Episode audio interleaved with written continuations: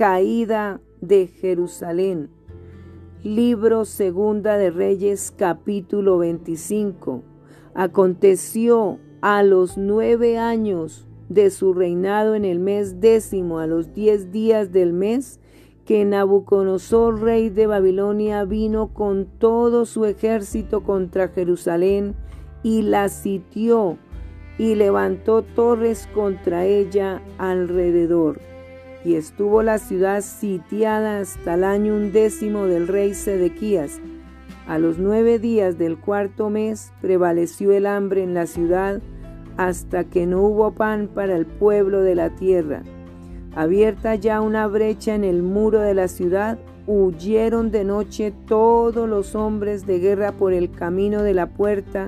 que estaba entre, las, entre los dos muros, junto a los huertos del rey, estando los caldeos alrededor de la ciudad, y el rey se fue por el camino del Arabá, y el ejército de los caldeos siguió al rey y lo apresó en las llanuras de Jericó, habiendo sido dispersado todo su ejército. Preso pues el rey, le trajeron al rey de Babilonia en Ribla, y pronunciaron contra él sentencia. Degollaron a los hijos de Sedequías en presencia suya, y a Sedequías le sacaron los ojos, y atado con cadenas lo llevaron a Babilonia. Cautividad de Judá. En el mes quinto, a los siete días del mes, siendo el año diecinueve de Nabucodonosor, rey de Babilonia, vino a Jerusalén Nabuzaradán, capitán de la guardia, siervo del rey de Babilonia, y quemó la casa de Jehová y la casa del rey y todas las casas de Jerusalén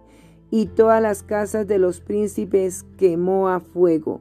Y todo el ejército de los caldeos que estaba con el capitán de la guardia derribó los muros alrededor de Jerusalén y a los del pueblo que había quedado en la ciudad, a los que se habían pasado al rey de Babilonia, y a los que habían quedado de la gente común, los llevó cautivos Nabuzaradán, capitán de la guardia. Mas de los pobres de la tierra dejó Nabuzaradán, capitán de la guardia, para que labrasen las viñas y la tierra, y quebraron los caldeos las columnas de bronce que estaban en la casa de Jehová, y las basas y el mar de bronce que estaba en la casa de Jehová, y llevaron el bronce a Babilonia. Llevaron también los caldeos las paletas, las despabiladeras, los cucharones y todos los utensilios de bronce que ministraban incensarios, cuencos, los que de oro en oro y los que de plata en plata, todo lo llevó el capitán de la guarda, las dos columnas, un mar y las basas que Salón, Salomón había hecho para la casa de Jehová. No fue posible pesar todo esto.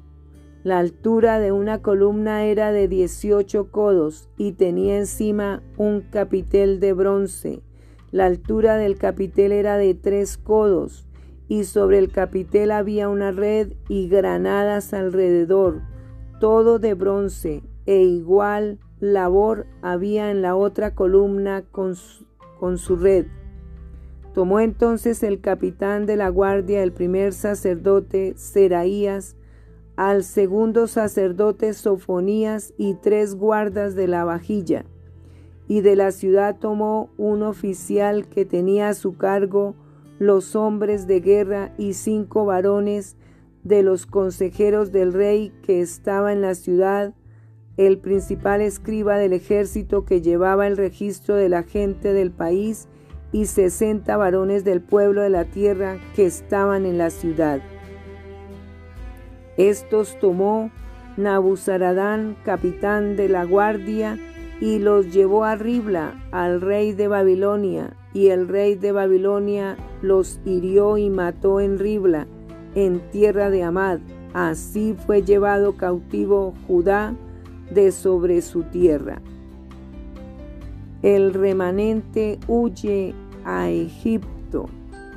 y al pueblo que Nabucodonosor, rey de Babilonia, dejó en tierra de Judá, puso por gobernador a Gedalías, hijo de Aicán, hijo de Safán, y oyendo todos los príncipes del ejército, ellos y su gente que el rey de Babilonia había puesto por gobernador a Gedalías, vinieron a él en Mizpa, Ismael hijo de Netanías, Joanán hijo de Carea, Seraías hijo de Tanumet, Netofatita y Hazanías hijo de un Macata, Macateo, ellos con los suyos. Entonces Gedalías les hizo juramento a ellos y a los suyos y les dijo, no temáis de ser siervos de los caldeos, habitad en la tierra y servid al rey de Babilonia y os irá bien. Mas en el mes séptimo vino Ismael, hijo de Netanías, hijo de Elisama, de la estirpe real, y con él diez varones, e hirieron a Gedalías, y murió, y también a los de Judá y a los caldeos que estaban con él en Mizpa, y levantándose todo el pueblo desde el menor hasta el mayor, con los capitanes del ejército, se fueron a Egipto por temor de los caldeos.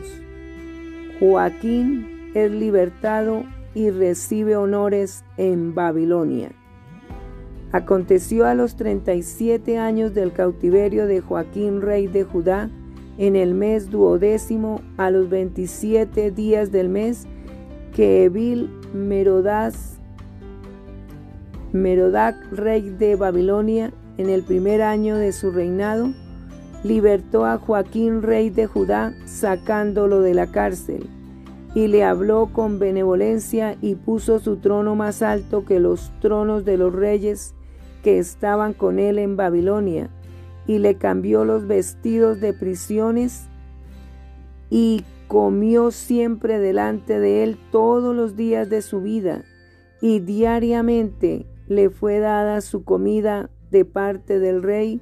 de continuo todos los días de su vida.